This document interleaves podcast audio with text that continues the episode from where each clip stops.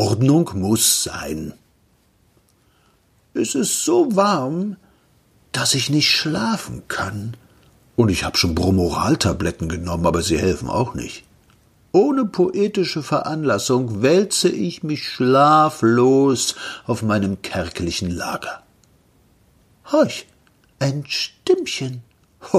Und was für eins.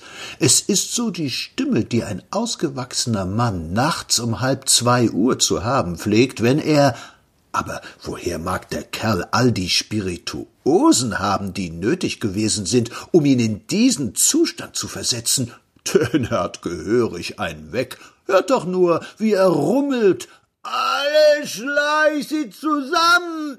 Ich, eure Wolver, Sie werden den Zaun nicht bepinseln, mein Herr. Sie nicht. Offenbar sind andere gewichtige Baßstimmen am Werk, den Wütenden zu bändigen, aber es scheint nicht viel zu helfen. Was? Was wollen Sie von mir? brüllt er. Wenn er nun haut? Ich bin zu faul aufzustehen. Und jetzt bringen Sie ihn überhaupt zu Bett. Das Getöse verzieht sich. Klirr macht es und noch einmal klirr, bautsch.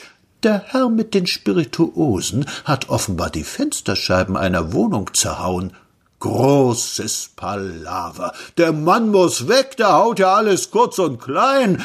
Als ob das in Deutschland ein Grund wäre, weg zu müssen, so ein politisches Kind. Einfach in eine Droschke und der Fall ist erledigt. Offenbar ist der Fall wirklich erledigt, denn nun ist alles still. Und da stehen doch nun wahrhaftig die vier biedern Baßstimmen von vorhin unten auf der Straße und tun was? Sie erörtern die Rechtslage. Sie stellen sorgfältig und genau fest, weswegen dieser Mann verurteilt, belangt und eingespunnt werden könne, Sie sind selbst nicht mehr so ganz fest auf den Beinen, aber juristisch geklärt werden muss der Fall doch noch, bevor Sie ins Bett gehen.